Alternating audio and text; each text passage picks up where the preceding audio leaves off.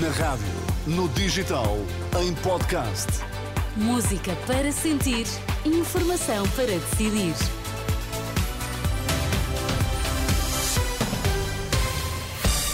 As notícias das seis na Renascença com a Ana Rita Borda d'Água para já os destaques.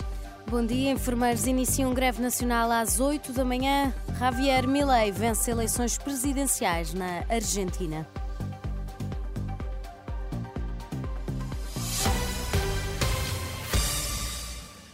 Faltam apenas duas horas para os enfermeiros iniciarem uma greve de 24 horas. A paralisação convocada pelo Sindicato Nacional dos Enfermeiros queixa-se da ausência de resposta do Ministro da Saúde para iniciar um processo negocial com estes profissionais que, reclamam a negociação de um acordo coletivo de trabalho e a revisão da tabela salarial.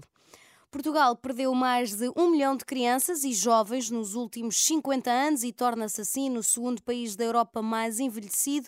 O que revela os dados da Pordata. O retrato demográfico mostra que quase 5% dos 1,3 milhões de jovens são estrangeiros.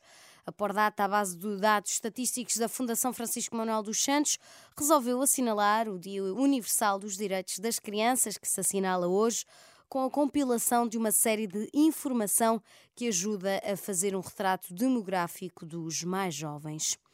Javier Milei, candidato ultraliberal, venceu o peronista Sérgio Massa na segunda volta das presidenciais que decorreram ontem na Argentina. Milei já reagiu após os resultados. Quero dizer-lhes que há esperança, porque aqueles países que abraçam as ideias da liberdade são oito vezes mais ricos que os reprimidos. hay 25 veces menos de pobres, hay 50 veces menos de indigentes y la gente vive un 20% más. Por lo tanto, si abrazamos las ideas de la libertad, vamos a volver a ser potencia. Por lo tanto, tengamos fe, recobremos la fe en nosotros, porque nosotros lo podemos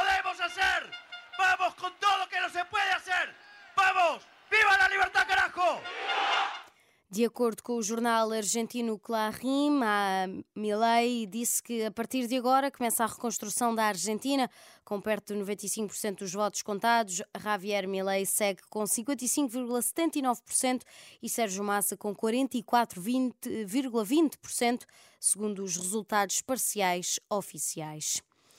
A cantora Sara Tavares morreu ontem aos 45 anos no Hospital da Luz, em Lisboa. A cantora lutava contra um tumor cerebral há mais de 10 anos. A informação foi avançada ontem à noite pela SIC Notícias e depois confirmada por uma fonte próxima à agência Lusa. O Ministro da Cultura, o Presidente da República e o Primeiro-Ministro já lamentaram a morte da artista. Pedro Adão e Silva disse numa mensagem partilhada na rede social X que a música da cantora assentava num cruzamento de influências cabo-verdianas e soul, sendo a prova da diversidade e abertura ao oxigênio da vida cultural. Marcelo Rebelo de Sousa recordou a vocação, dedicação e determinação da cantora e compositora já António Costa lamentou a morte da, da artista, lembrando todo o percurso de Sara Tavares. 31 bebés prematuros do Hospital Chifa, na cidade de Gaza, foram transferidos para Rafah para uma avaliação e tratamento. Informação avançada pela Organização Mundial da Saúde. Os médicos descobriram que todos estes bebés estão a lutar contra infecções graves devido à falta de tratamentos médicos e à impossibilidade de continuar as medidas de controle de infecções no Hospital Al-Shifa. No desporto, Portugal venceu ontem Alvalade a Islândia por 2-0 e foi então o último jogo, 10 jogos, 10 vitórias para então o apuramento uh, para o Europeu 2024. Portugal segue então para o Europeu apenas com vitórias na sua classificação.